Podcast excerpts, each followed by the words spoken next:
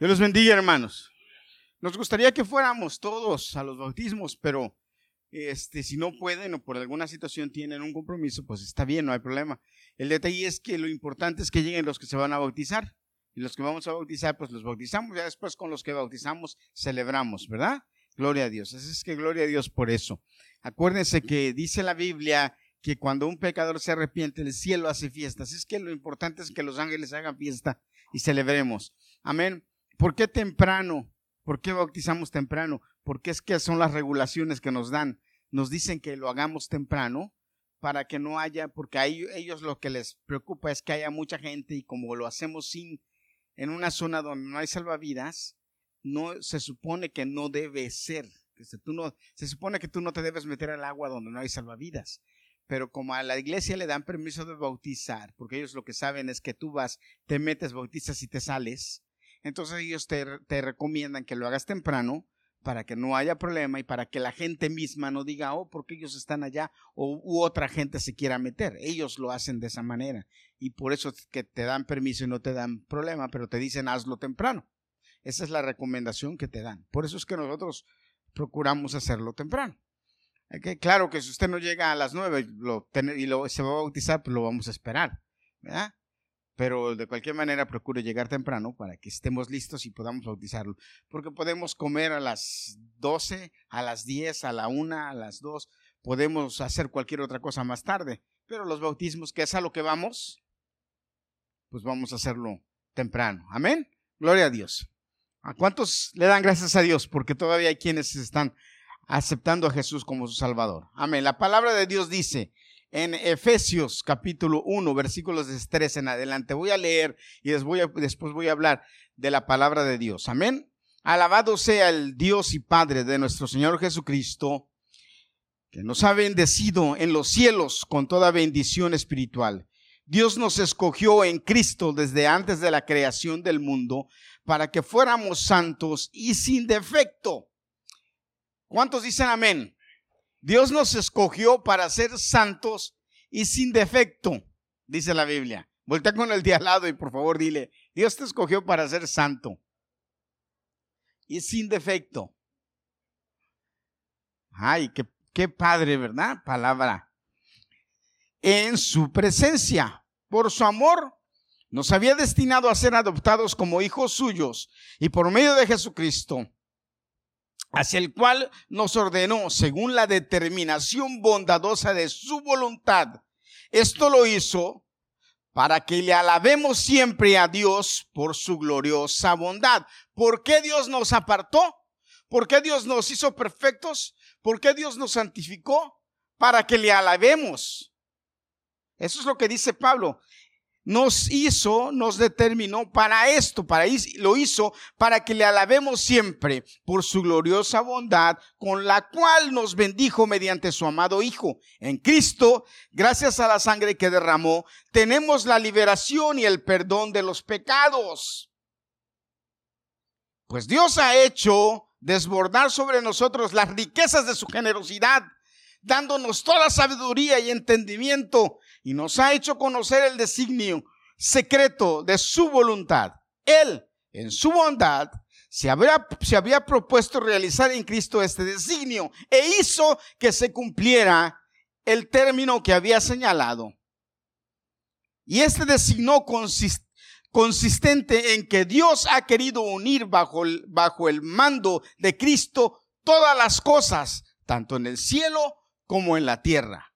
En Cristo Dios nos había escogido de antemano para que tuviéramos parte en su herencia de acuerdo con el propósito de Dios mismo, que todo lo hace según la determinación de su voluntad. Amén. Y Él ha querido que nosotros seamos los primeros en poner nuestra esperanza en Cristo, para que todos otra vez, para que todos alabemos su glorioso poder Gracias a Cristo, también ustedes que oyeron el mensaje de la verdad, la buena noticia de su salvación y abrazaron la fe, fueron sellados como propiedad de Dios con el Espíritu Santo que Él había prometido. Este Espíritu Este es el anticipo que nos garantiza la herencia que Dios nos ha de dar cuando haya completado nuestra liberación y haya hecho de nosotros el pueblo de su posesión, para que todos alabemos su glorioso poder. Amén. Sigue.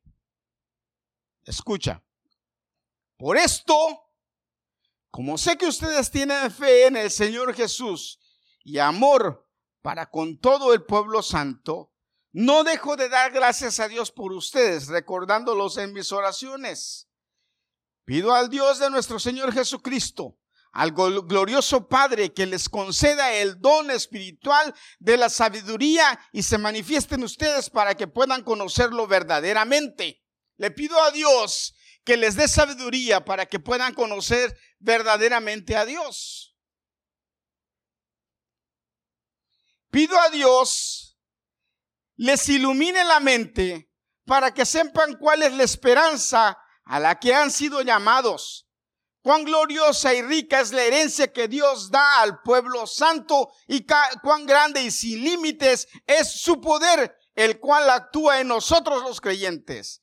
Este poder es el mismo que Dios mostró con tanta fuerza y potencia cuando resucitó a Cristo y lo hizo sentarse a la derecha en el cielo, poniéndolo por encima de todo poder, autoridad, dominio y señorío y por encima de todo lo que existe, tanto en este tiempo como en el venidero. Sometió todas las cosas bajo los pies de Cristo y a Cristo mismo lo dio a la iglesia como cabeza de todo. Pues la iglesia es el cuerpo de Cristo de quien ella recibe su plenitud, ya que en Cristo es quien lleva todas las cosas a su plenitud.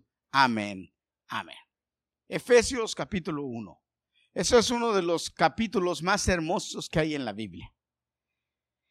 Es uno de los capítulos más bonitos en donde Dios narra la herencia, en donde Pablo, perdón, a través de, de este capítulo narra la herencia, la bendición y la gracia que nos ha permitido tener y de la cual podemos disfrutar. Y hoy quiero invitarles a que oremos y a que entendamos un poquito más este pasaje. Y a que descubramos qué tan importante es orarle a Dios de una manera específica por algo específico. Cuando descubrimos el poder que tiene la oración, fíjate hermano, cuando descubrimos el poder que tiene la oración, entonces empezamos realmente a usar la oración de una manera diferente. Pero qué triste es que hay, cristianos que no oran, porque no han, descubierto, lo hermoso y lo poderoso que es la oración.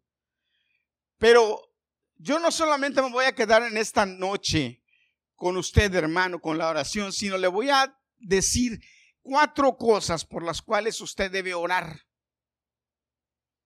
constantemente. Y si usted las anota en algún lugar, aunque sea en su teléfono, va a ser de bendición que cada que usted se acuerde de orar, usted pida por eso.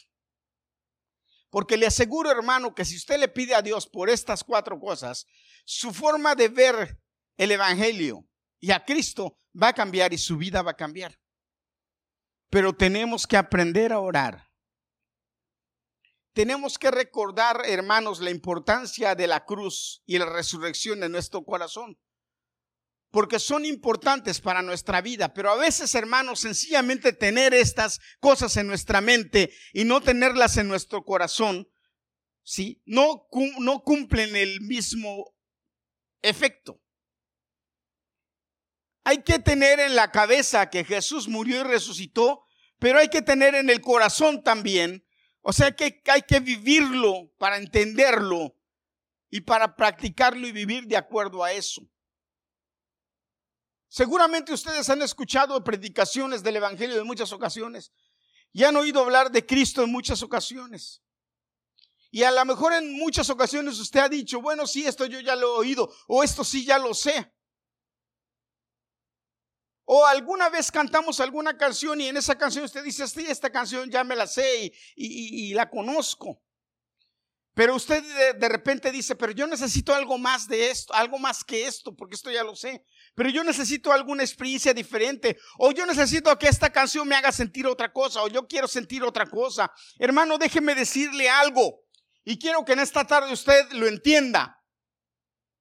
Y quiero pedirle que usted abra su corazón y abra su mente y entienda esto. Hermano, mire, no necesita ni una nueva canción, no necesita ni una nueva predicación, no necesita ni un nuevo sentimiento. Lo único que necesitamos es una fe más profunda a la cual se nos ha revelado. A usted ya se le reveló. Ya tiene fe. Tiene fe en Cristo. Pero ¿sabe qué necesita? Necesita una fe más en Cristo. Necesita conocer más a Cristo. Cristo es suficiente. Pero ¿por qué no es suficiente en mi vida? Cuando usted empieza a buscar otra cosa, lo único que falta, lo único que usted necesita es conocer más de Cristo.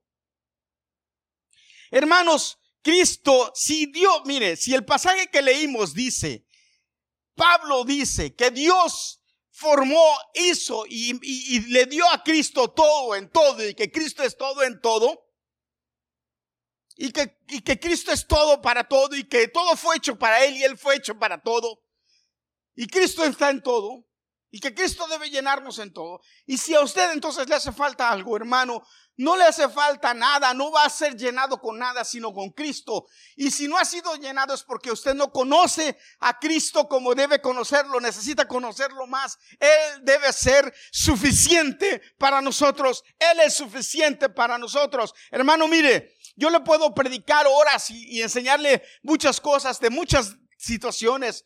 Pero mire, la riqueza de la gente no lo llena. Eso está comprobado. Hay gente rica que conocemos, que es rica, que tiene dinero, que para ellos el dinero no es un problema. Hermano, no los llena, son vacíos. Perdóneme, usted y yo que no hemos tenido esa clase de riqueza no podemos experimentarlo. Pero créamelo, hermano. Cuando usted conoce a alguien rico y ve que vacío está, usted dice, ¿por qué está vacío si no, si lo tiene todo? No, es que si no tienes a Cristo no tienes nada. Por eso la Biblia y por eso Jesús dijo, Señor, gracias porque le revelaste esto a estos pequeñitos. Por eso la Biblia habla de los pobres que a los cuales se les ha sido revelado el Evangelio, porque Cristo lo llena todo en todo. Hermano, perdóneme, si usted está buscando llenar sus vacíos en otra cosa que no sea Cristo, está buscándolo por el lado equivocado. Si usted quiere llenar sus vacíos por un esposo, está equivocado. Por una esposa está equivocado. Por el Internet está equivocado. Por el teléfono está equivocado. Por Facebook está equivocado. Por los vicios, por las drogas, por el alcohol, por... está equivocado por, la, por los deportes, está equivocado. Usted lo único que tiene que buscar es llenarse de Cristo. Y eso lo va a hacer sentir una satisfacción que todo lo demás va a ser añadidura. Lo va a disfrutar por el momento y va a decir, qué bueno, está bien, lo disfruté, qué bueno, qué divertido, pero no, no lo necesito, si se va no me hace falta. Su vida empieza a ser diferente.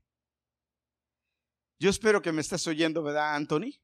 Su vida va a ser diferente. Su vida va a cambiar. Porque necesitamos ser llenados en Cristo. No necesitamos experiencias de otro tipo, ni siquiera del tercer tipo, ni extrasensoriales, ni de otro mundo. Necesitamos más de Cristo. En Efesios este capítulo habla de lo, profundizar en el Evangelio, de, profundizar en el conocimiento de Jesucristo. Pero yo voy a hablar de, la, segunda parte del, capítulo. Pero antes de hablar de la segunda parte del capítulo, quiero mencionar la primera parte que leí. En Efesios capítulo 1, versículos del 3 al 14, Pablo empieza diciendo que Dios nos ha dado a los que creemos en Jesucristo una bendición espiritual grande. Dice que Dios nos escogió en Cristo antes de la fundación del mundo y nos adoptó para ser hijos de Él en vez de los enemigos de Dios. Que Él nos ama, nos perdona o que nos perdonó nuestros pecados y que nos ha redimido en su sangre por Cristo. Y algo muy importante, muy especial, y también dice que nos ha dado el Espíritu Santo como garantía de la herencia que nos dará ¿Cuándo? Cuando estemos en el cielo. Pero ya nos dio el Espíritu Santo. Y qué interesante es que habla del Espíritu Santo, hermanos. Más adelante voy a profundizar en eso. Del Espíritu Santo que nosotros tenemos. ¿Cuántos de nosotros tenemos el Espíritu Santo? A ver, espérense, espérense. ¿Cuántos de nosotros tenemos al Espíritu Santo? Levante la mano. Si usted de verdad cree que tiene el Espíritu Santo, hermano, mire, debemos una de las oraciones, yo lo voy a hablar más al rato, ya me adelanté porque ya me, ya me brinqué tres puntos de mi sermón, pero ok, no importa, porque ya me emocioné. Debemos orar y decirle al Señor que nos revele lo poderoso que es el Espíritu Santo que está en nosotros, que nos lo revele, porque no tenemos ni idea. Porque ese Espíritu Santo que está en ti fue el que resucitó a Jesucristo de los muertos, hermano. Y es el mismo Espíritu que está en ti, que te pregunté si lo tenías y tú dijiste ahorita, amén, así, y te empezó a levantar la mano. Ese mismo Espíritu que está en ti, que levantó a Jesucristo, ese es el mismo Espíritu que está en ti y en mí ahora. Necesitamos decirle al Señor, revélame lo poderoso que es. Los patriarcas y los profetas hacían milagros grandiosos con ese Espíritu Santo. El mismo Sansón, David mataban animales feroces con sus manos con ese mismo espíritu. David en la guerra mataba miles con ese mismo espíritu. El que usted tiene y usted el COVID lo tiene con miedo. Explíquemelo. O como dice el cómico mexicano, que alguien me explique. ¿Se da cuenta que necesitamos revelación? ¿Y sabe cómo adquirimos la revelación? Como dice Pablo en Efesios, le pido a Dios en oración que me revele, le pido a Dios en oración que les revele lo poderoso que es el Espíritu Santo que hay en nosotros. Gloria a Dios. El apóstol Pablo describe tantas verdades gloriosas en este simple capítulo. Pero él sabe que necesitamos más que escuchar o más que conocimiento, knowledge, conocimiento, necesitamos experiencia, necesitamos vivir, necesitamos también tener experiencia vívida que nos haga ser transformados. Cuando conocemos, cuando descubrimos, cuando entendemos y cuando el Espíritu Santo nos hace entender lo importante que son estas cosas en nuestra vida. Por eso Pablo ora y dice, Señor, yo te pido que les reveles a los efesios lo poderoso, lo grande que es. Cuatro cosas, dice. Hay cuatro cosas que Pablo le dice. Lo primero que le dice, la primera cosa que le dice, Señor, ábrele los ojos espirituales Yo le pido a Dios que les dé espíritu de sabiduría y de revelación en el conocimiento de Él. Versículo 18. Alumbrando los ojos de vuestro entendimiento. Alumbrando los ojos de vuestro entendimiento. Alumbrando los ojos de vuestro. ¿Por qué dice ojos de vuestro entendimiento? ¿Por qué el entendimiento lo relaciona con ojos? Con luz. En el Salmo 119, 105 dice, lámpara es a mis pies tu palabra y lumbrera mi camino. Lámpara es a mis pies tu palabra y lumbrera mi camino. Hermanos, el Espíritu Santo, la palabra de Dios, nos revela, nos enseña, nos abre el entendimiento para entender cómo, cuándo y dónde podemos hacer las cosas. Hermano, fíjese lo que le voy a decir. Cuando usted está perdido en el mundo, usted está ciego. La gente que está en el mundo es gente ciega. Por eso Jesús dijo, son ciegos que guían a otros ciegos. Y se creen que se las saben todas. Mire, los, los budistas, ellos se creen que con su... Se les va a abrir el entendimiento. Pero están ciegos. Lo mismo los musulmanes, los todos, todas las religiones. El único Dios que tiene luz es Cristo. El único. Bueno, simple, el único que resucitó. Es ninguno de ellos ha resucitado. Siguen. es más, ya ni sus cenizas están. ¿Cuántos dicen amén? Eso es luz. Eso es luz. Ahora, yo me puse a analizar la luz. Digo, caramba, de verdad, yo me estoy quedando ciego. me estoy quedando ciego porque ya no leo igual. Pero descubrí una cosa yo solo, yo no sé si eso ya se sabía, pero yo en mi, en mi, en mi knowledge personal descubrí algo. Yo no sé si esto es, pues, alguien sabe más que esto y ahorita me va a decir, ay, pero yo, pastor, pero eso yo ya lo sabía o no. Fíjese, uno está ciego y uno no ve. Uno se pone los lentes y entonces uno lee porque la letra se aumenta, ¿verdad? Pero si uno quiere, no quiere usar lentes y quiere leer lo que dice, uno se va donde hay luz. Por ejemplo, en el sol, en el pleno yo me voy a una ventana donde hay luz y me acerco que le dé la luz a la letra que voy a leer y lo acerco a la luz y lo puedo leer mejor. Ahora, ¿qué pasa? ¿Me, me sirve de lámpara o qué es lo que sucede? ¿Eh? ¿Sabe qué pasa? Bueno, lo voy a explicar. Dice Adolfo que la pupila de los ojos se abre. ¿Por qué? Yo no sé si la pupila de los ojos se abre o no, no sé, pero le voy a decir qué pasa, que sí descubrí qué pasa. Que la luz choca con lo que yo estoy leyendo y del reflejo a mis ojos eh, me entra más luz a mis ojos y yo puedo ver simplemente porque me entra más luz a mis ojos. Porque el reflejo de la luz al papel refleja mis ojos y yo puedo, mis ojos adquieren más luz y puedo leer. Porque la ceguera viene porque tus ojos se van a, se van a, se les va entrando menos luz. ¿Cómo ve?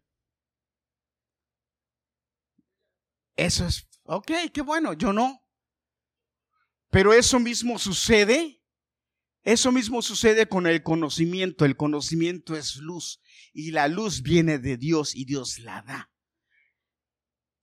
Y hay cosas que están a nuestra vista, es lo que quiero enseñarle hoy. Hay cosas que están a nuestra vista y no las hemos visto porque no hay luz. Y si nos acercamos a la luz que es Cristo, esa luz se va a reflejar en nosotros y vamos a poder verlas. Y después las vemos y vamos a decir, pero estaba en mi nariz, pero no estaba cerca de la luz. Y la luz es la que te hace ver. Por eso es que cuando te acercas a la luz, ves, entiendes y dices, oh, por eso es que debo cambiar, porque ya tengo luz, ya entendí. ¿Cuántos dicen amén? Por eso es que debemos orarle y decirle, Señor, Señor, permite que mis ojos vean. Quiero ver. Quiero verte, Señor. Quiero conocerte. Cuando cantamos, quiero conocerte. Quiero ver cómo eres, cómo es la cosa. Para poder caminar y tener sabiduría y revelación. Esa es la revelación. ¿Sabe qué es revelación? Revelar es quitar el velo remover el velo que no me deja, las cataratas, las nubes que no me dejan ver. Y usted y yo cada que oramos debemos decirle al Señor, Señor, déjame ver las nubes, déjame quitar las nubes que no me dejan ver. Para poder ver mejor y entender mejor. Porque hermanos, es que a veces no hacemos las cosas porque somos cabeza dura. No entendemos porque no vemos que son para mejor para nosotros y entonces no las hacemos. Y debemos pedirle eso, ese debe ser una parte. Pablo dice aquí, Señor, yo, le, yo les pido, yo, yo oro por, yo, Pablo dice, yo oro para que ustedes tengan un espíritu de sabiduría, de revelación y del conocimiento, para que vuestros ojos sean abiertos otras traducciones dicen que los ojos de su corazón les sean iluminados. Que los ojos de, de su corazón se iluminen. ¿Para qué? Para que puedan ver lo malo que hay en su corazón y lo quiten. Porque miren hermanos, qué triste es que, hay, que haya gente que haga cosas malas y no se dé cuenta. Qué triste es encontrar a un chismoso, qué chismoso, que todo el mundo sabe que es chismoso menos él. Porque hay. ¿O no? Un chismoso, ¿qué chismoso? Que todo el mundo sabe que es chismoso menos él. ¿Por qué él no? Es para él. Porque no tiene luz. Y cuidado que usted le dice que es chismoso porque se ofende. Él no. ¿Cuál? Nosotros teníamos una hermana aquí, no voy a decir quién, pero.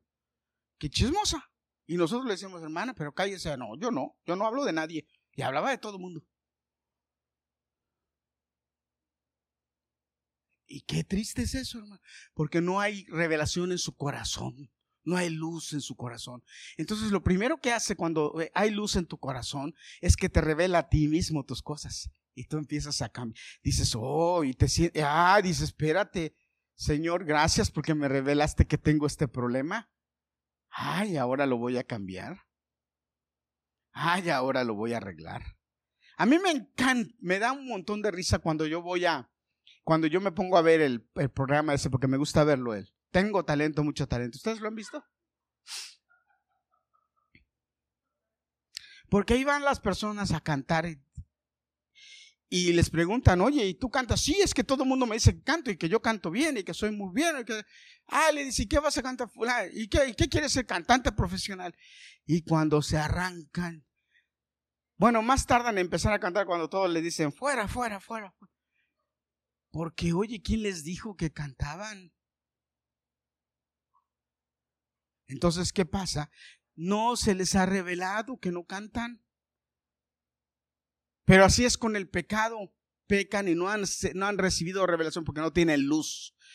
Por eso viven en tinieblas y por eso ellos piensan que es normal. Pero no. La Biblia nos enseña que somos pecadores y que el pecado nos ciega espiritualmente. Pero a través del Evangelio Dios abre nuestros ojos para ver que somos pecadores y que necesitamos de Cristo para ser limpios y que Él los limpia. ¿Cuántos dicen amén? ¿Mm? Cuando nos convertimos, recién nos convertimos, nosotros no somos 20-20. No vemos 20-20. Cuando nos convertimos al Señor, nuestra vista no es 20-20, ¿verdad que no? Pero sabes qué? Mientras más nos acercamos a Dios, nuestra vista va mejorando. Cada día nuestra vista va siendo mejor. Y cuando volteamos atrás y vemos cuando era, cómo éramos hace dos años, hermanos, ay, así era yo, hijo. Hasta pena ajena nos da. ¿Sí o no? Yo me acuerdo, hermano, yo me acuerdo cuando venían y yo, ay, ay, ay, de mí y de los demás, digo, ay, Señor, pero ¿cómo nos transformas? ¿Cómo nos cambias? Qué bueno es Dios porque nos enseña. Nosotros somos tan débiles, tan distraídos, tan estresados. Nos enfocamos tanto en esta tierra y en sus afanes, que las cosas espirituales necesitan iluminarse para que pensemos un poco más en lo espiritual, en lo de Dios, en lo que realmente vale la pena. Por eso es importante que nosotros oremos y le digamos a Dios, abre nuestros ojos para ser alumbrados. Y de esto fluyen las siguientes tres. Señor, ayúdame a entender la esperanza que tenemos en Cristo. La segunda es la esperanza que tenemos en Cristo. Pablo en este pasaje habla de la esperanza en el versículo 18. Señor, te pido que les reveles a mis hermanos para que sepan cuál es la esperanza a la cual nos has llamado. ¿Cuál es la esperanza a la cual Dios nos ha llamado? Hermanos, si nosotros no esperamos en Cristo, somos desdichados. Nosotros como cristianos hablamos de la esperanza de la resurrección futura.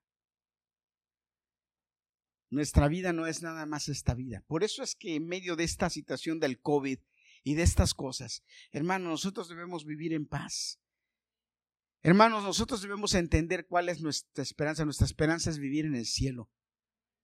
Nuestra esperanza no es lograr comprar una casa y estar bien aquí, vivir bien y ya. Hermano, esto es relativo, esto es un tiempo aquí.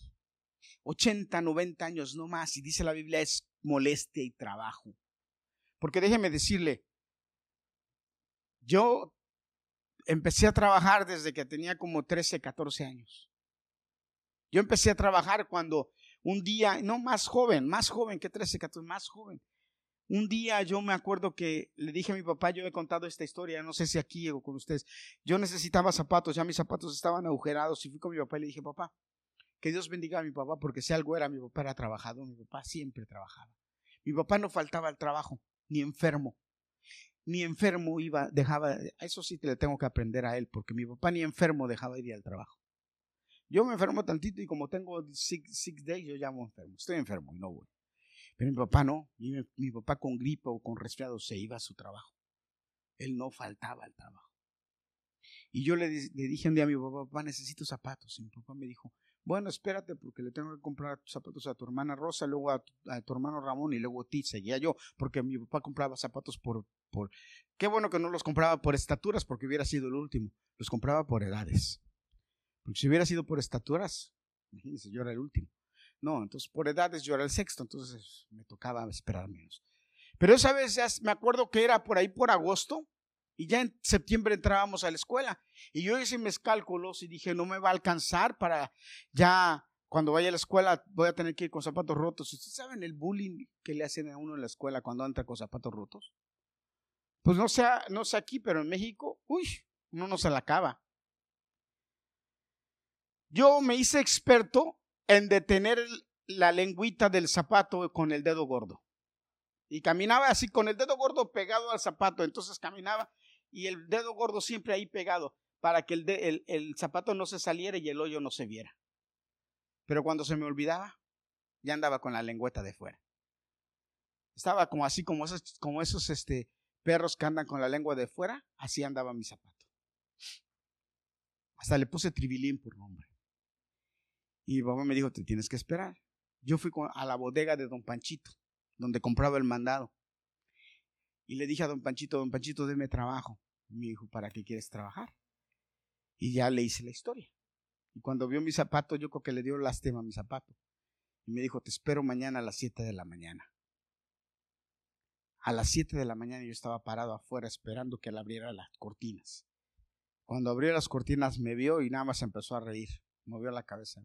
Y ahí fue donde empecé a aprender a acomodar cosas en el supermercado. Después yo tuve un trabajo en ShopRite y me ponían a acomodar todo y me decía el dueño, tú eres muy bueno para el, el, manager, tú eres muy bueno para eso. Me sacaba de la caja y me ponía en los pasillos a acomodar todo y me decía que era muy bueno para eso. Pero allá lo pedí con Don Panchito. Desde entonces estoy trabajando. Y he trabajado. Y estoy haciendo el cálculo. Y creo que hasta los 67 años me toca retirarme. Entonces yo digo, esto es la vida. Trabajar, trabajar, trabajar.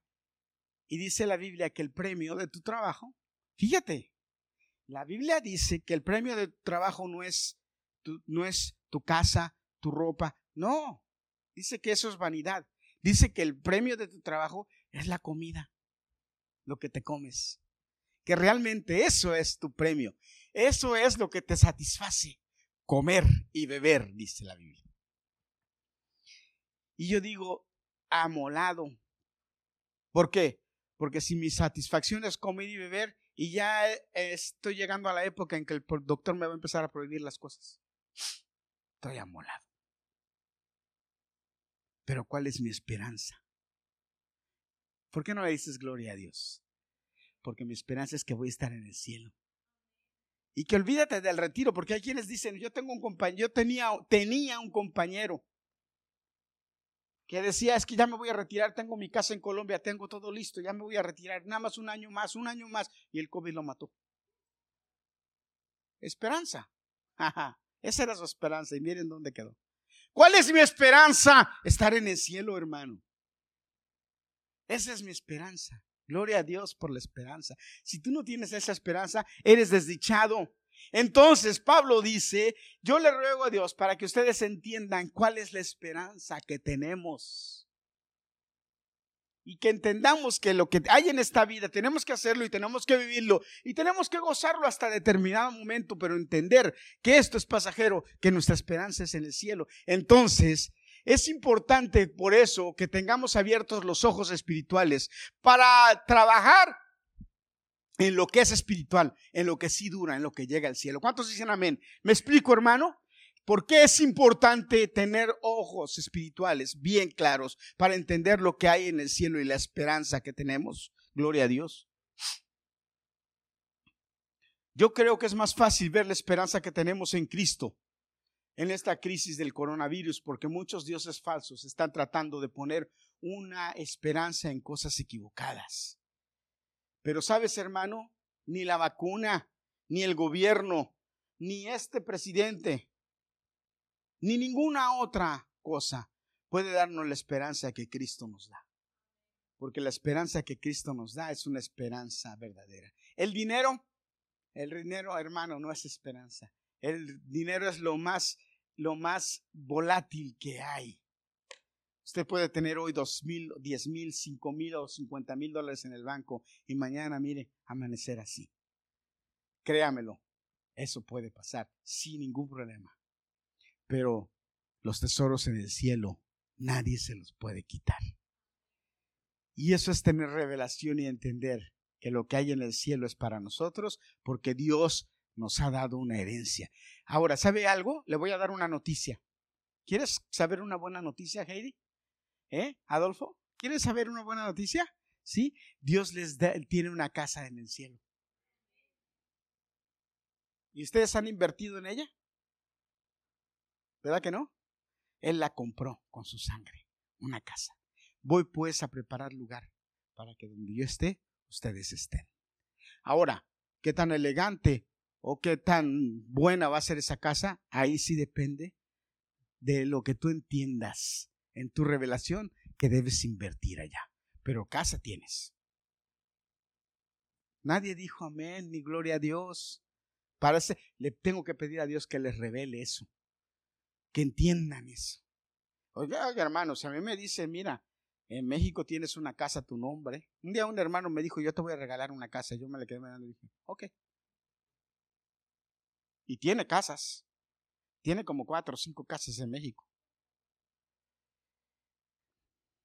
A ver si es que cuando él se muera hay en el testamento una casa para el niño. Honestamente lo dudo. ¿Eh? Sí, un día de estos le voy a decir. Pero él me dijo. Pero al quien sí le creo es a Dios. Jesucristo me dijo, voy a preparar lugar y allá yo sé que tengo una casa. Y sí estoy trabajando para que esté bien amueblada y que esté bien cómoda. Y invitarles un barbecue allá arriba, ustedes. ¿Cómo ven? ¿Mm? En realidad aquí hay una crisis muy fea en el mundo. No solamente el coronavirus amenaza con matar gente, hay otras cosas que amenazan con matar gente. Pero te voy a decir algo. Sí. Le tenemos tanto miedo al corona. O le tienen, yo no, tienen miedo al corona. Pero usted sabe una cosa, hermano, más miedo hay que tenerle a morir sin Cristo. La gente debiera tenerle miedo a morir sin Cristo. Porque no hay nada más terrible es que te inviten a un sepelio y que cuando tú vayas al sepelio te enteres que el que se murió, se murió sin Cristo. Porque ¿cómo le dices hay una esperanza.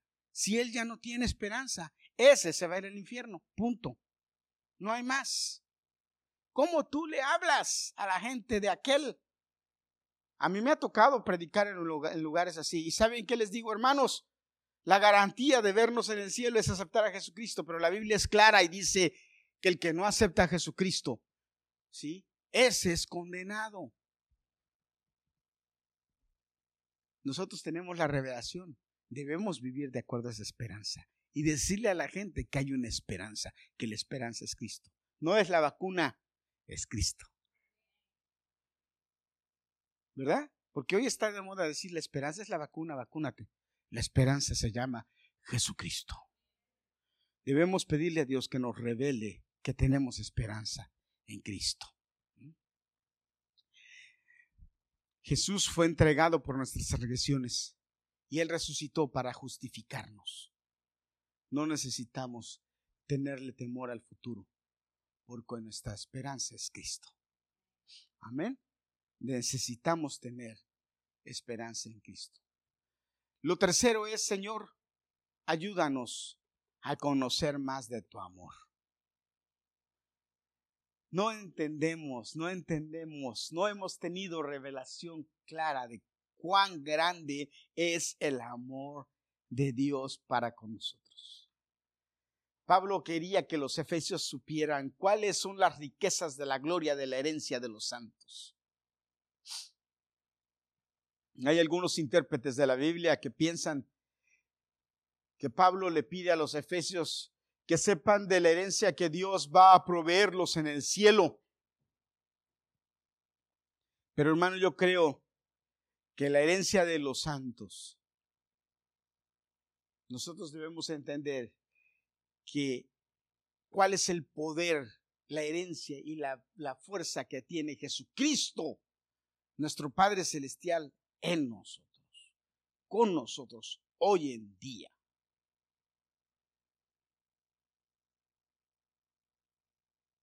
El simple hecho de decir que Dios te ama y de que tú entiendas que Dios te ama, ese es ya mucho, mucho, mucho.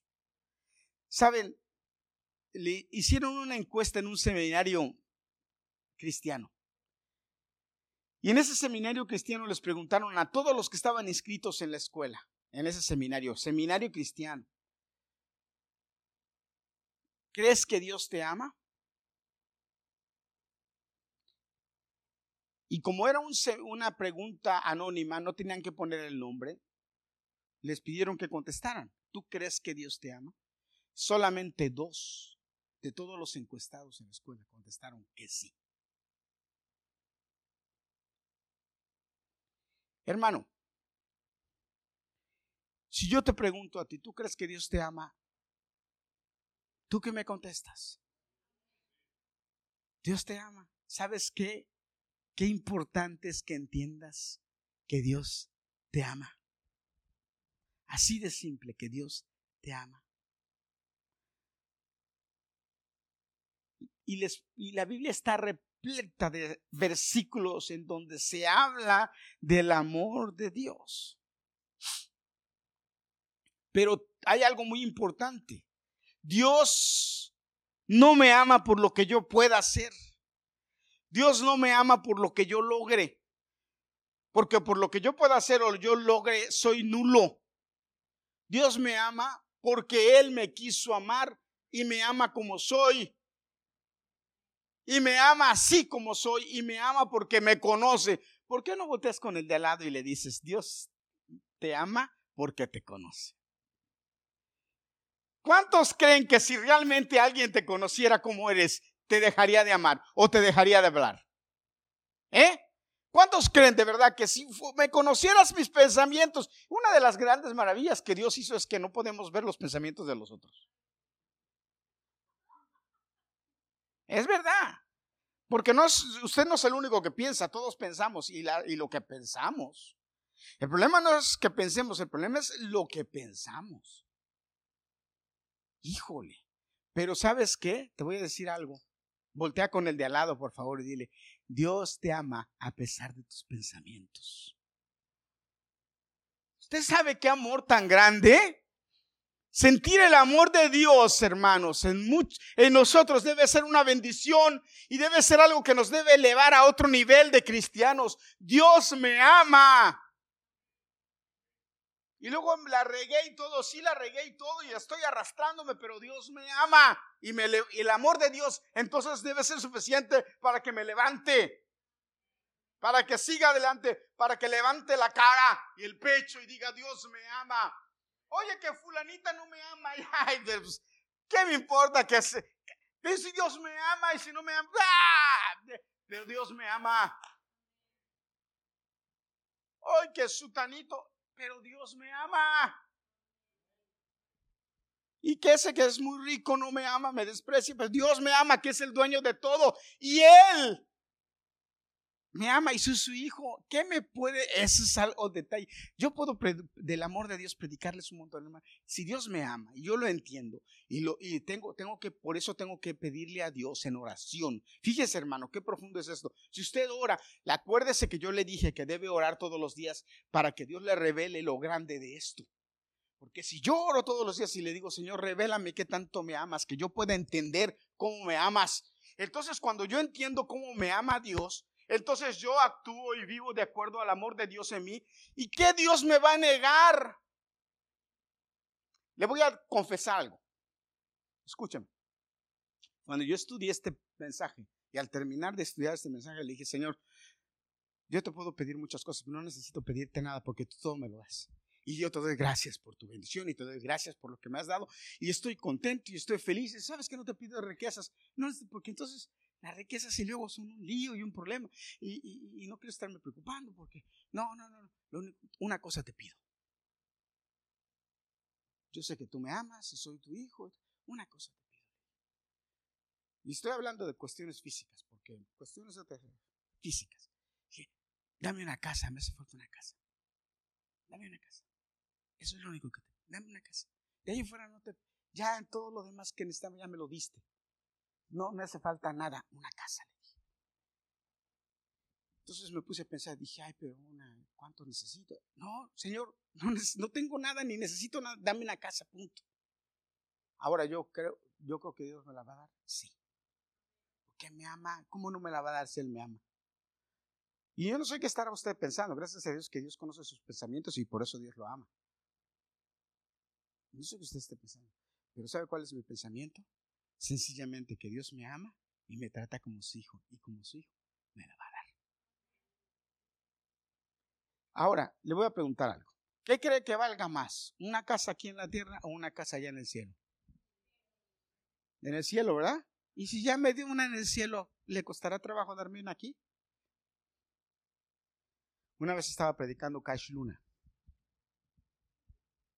Y eso se me quedó bien grabado. Yo, yo no sé si Gadiel se acuerda de esto. Cash Luna estaba predicando, yo lo estaba oyendo en Dallas, en Texas. Y Cash Luna decía, me critican porque uso trajes que valen dos mil o tres mil dólares. Y entonces le hizo así al traje que traía. Y es verdad, Cash Luna usa trajes que valen dos o tres mil dólares. Y me critican porque uso trajes de dos mil o tres mil dólares. Yo no tengo la culpa de que Dios me ame y me dé trajes así. Pero déjeme decirle a todo aquel que me critica, su piel, la que Dios le dio, esta que tiene aquí, esta piel, le dijo, ¿sí? Tiene más valor que un traje de 10 mil dólares, porque hasta ahorita no han podido imitarla. Y es mejor piel que cualquier traje o cualquier tela que haya en el mundo. Y Dios se la regaló. Y pues si Dios se le regaló esa tela, ¿por qué se queja? Porque a mí me dio tres mil dólares si usted tiene una más cara. Yo también, pero usted también. Entonces, y yo me empecé a reír y dije, qué filosofía de estos, pero es verdad. Yo dije, qué filosofía de estos, pero es verdad. ¿Sí o no? Es verdad, hermano. Lo que esta piel, ¿cuánto vale?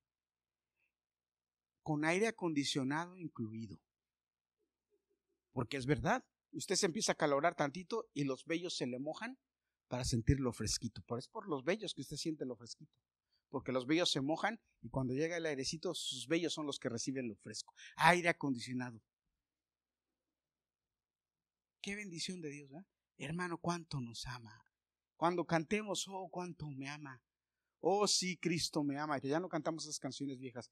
Pero hermano, debemos entender qué grande y maravilloso es el amor de Dios, que envió a su Hijo Jesucristo para darnos vida. Dice Romanos 8:32, el que no escatimonia a su propio Hijo, sino que lo entregó por nosotros, ¿cómo no nos dará también con él todas las cosas?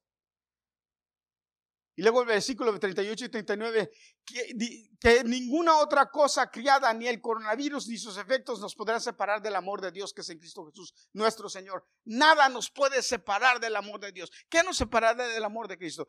A ver, tribulación, angustia, hambre, desnudez, persecución, pandemia, COVID. Bueno, la pandemia y el COVID sí separaron a algunos de Cristo. Le tienen miedo. Ay, a mí me da risa cuando la gente por el COVID dice, ay, no, es que yo no puedo hacer esto, o yo no puedo ir a la iglesia, pero hacen todo lo demás, pero a la iglesia no pueden ir por el COVID. ¿Sí o no? ¿Sí o no? No se les ha revelado la palabra. No se les ha revelado. No han entendido. Hermano, no. No le tenga miedo. La herencia de Dios es más grande. ¿Cuántos dicen amén? Dígame, no tenga miedo, dígame. Y lo cuarto, y con esto termino, que ya se me está venciendo el tiempo. No es cierto, está muy temprano, son las nueve y cuarto.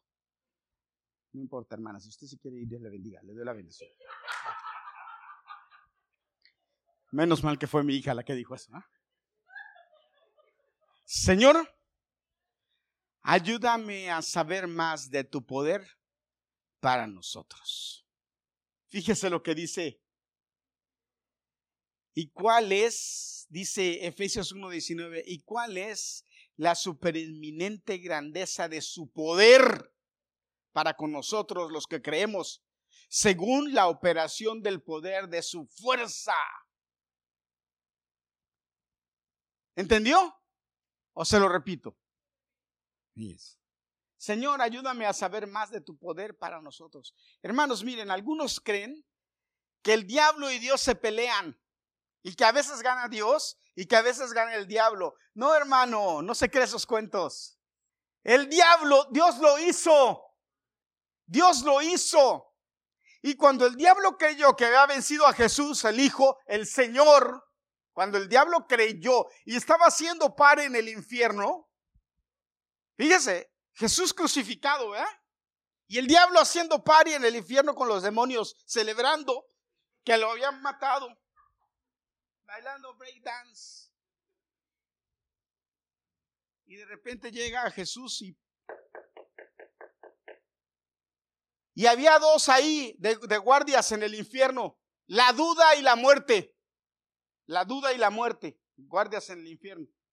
Y de repente la duda abre la puerta y ve y se queda así, cierra la puerta y le dice, muerte, muerte. Tengo una duda, muerte. Y le dice la muerte, ¿qué pasó? Tengo una duda, le dice. Y vuelve a abrir la puerta y vuelve a ver a Jesús y dice, y le vuelve a cerrar la puerta y la duda le dice a la muerte, ¿estás seguro que Jesús murió? Sí, dice. Claro yo lo vencí. Le dice la duda, tengo una duda de la muerte. Es que mira, asómate.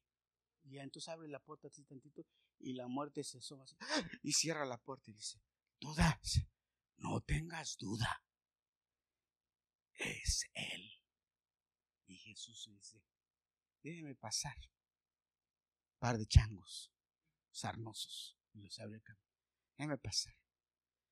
Yo se lo estoy contando así, pero algo así pareció pasó. Y dice que fue. Y que empezó a cantar, y todos los diablillos ahí bailando. Cuando Jesús iba caminando, así como en las películas, de que de repente la gente se empieza a hacer un lado. Y el diablo de espaldas, así dándole a todo. Porque algo que el diablo tiene es que el diablo no es un ser que puede estar en todas partes al mismo tiempo. No, no se lo crean. El único que tiene ese poder es Dios. Y tampoco es un ser que todo lo sabe, tampoco. El único que puede hacer eso es Dios. El diablo puede estar en un solo lugar. Y no sabe, sabe muchas cosas, pero no todo. Y estaba ahí bailando, danzando, celebrando, y de repente llega Jesús por detrás y, y cuando el diablo voltea así, lo ve, lo agarró de la capucha así de la cabeza y lo levantó. Y dice que lo exhibió públicamente. Y les dijo, este es el que los hace llorar y temblar. Yo ahora lo estoy venciendo y le estoy quitando el poder. ¿Y saben a qué fue allá? A recoger a los que habían creído en Jesús y habían muerto sin verle, a recogerlos y a sacarlos de ese lugar. Ese no era su lugar. Y se los llevó a un lugar especial. Y le dijo a la muerte, muerte, ahora yo soy tu muerte. Y la muerte fue derrotada y la duda y la enfermedad y el diablo. Gloria a Dios. Pero dígame más fuerte. Ese es el poder de Dios. Muchos creen que, que, no, hermanos. El poder de Dios, Él es el que hizo el universo, el mar, la tierra, todo lo que hay, el espacio, todo, todo Él lo hizo. Y ese poder nos lo dio a nosotros. Nos lo dio a nosotros. Dice, dice, como Cristo es la cabeza de la iglesia y lo dio por cabeza sobre todas las cosas a la iglesia, la cual es su cuerpo, la plenitud de aquel que todo lo llena en todo. Amén. ¿A quién se lo dio? A la a nosotros, a la iglesia. Tenemos que orar. Y cuando oremos tenemos que decirle a Dios cuatro cosas hermanos. Señor, primero, abre mis ojos espirituales para poder ver todas las cosas, los planes, todos los proyectos, para tener luz y entender por dónde me quieres llevar, qué quieres que deje, qué quieres que haga, por dónde quieres que camine. Señor, ábreme el entendimiento. Señor, lo segundo, ayúdame a entender la esperanza que tú me has dado está en ti en el cielo. Que no, que esta tierra es pasajera que no me afane tanto por lo que hay en la tierra, sino que entienda que mi vida es allá en el cielo, que yo soy un ser espiritual, que voy para el cielo y que todo lo que está aquí en la tierra es temporal y pasajero, que no me, que no me gaste tantas energías en esto, sino más energías en lo celestial. Señor, ayúdame a entender eso, a ver mis prioridades. Hermanos, cuando nosotros entendamos esto profundamente, la prioridad número uno para nosotros va a ser alabar a Dios cada que podamos hay que la iglesia, que hay un bautismo, que hay una boda, que hay una... Tengo que ir a la iglesia a alabar a Dios. Usted me dice a lo mejor, ay, pastor, es que no hemos entendido. Dios nos, ha revelado eso todavía. Porque yo puedo entender si hay excepciones, hay cosas especiales, cosas en las que uno dice, ok, pero, hermano, debe ser alabar a Dios porque es lo que vamos a hacer en el cielo. Yo no puedo entender, fíjese, fíjese lo que le voy a explicar. Yo no puedo entender que alguien que no le gusta alabar a Dios o que la alabanza se le hace tan, tan aburrida, tan monótona aquí en la tierra, que vaya a ir al cielo. No, no lo entiendo. Honestamente, no lo entiendo. ¿Sabe por qué? Porque en el cielo lo que vamos a hacer es alabar a Dios. Entonces no lo entiendo. Yo, a lo mejor la gracia de Dios y la inminente bondad de Dios es diferente, pero yo personalmente no lo entiendo. Qué bueno que yo no soy ni siquiera, el pensamiento mío tiene nada que ver con el de Dios. Dios es bueno y misericordioso, gloria a Dios. Dele gracias a Dios por eso. Si usted no alaba, dele gracias a Dios por eso. Ah, ¿verdad? Bueno. No, yo lo dije nada más para tantear. Tercero, ayúdame a conocer más de tu amor. Hermano, Pídale a Dios que le ayude a conocer su amor. Lo grande y lo profundo. Hay una canción que quiero cantar, si me dan permiso. ¿Está prendido el piano? Y lo último y lo tercero es el poder de Dios. Y lo último y lo tercero es el poder de Dios.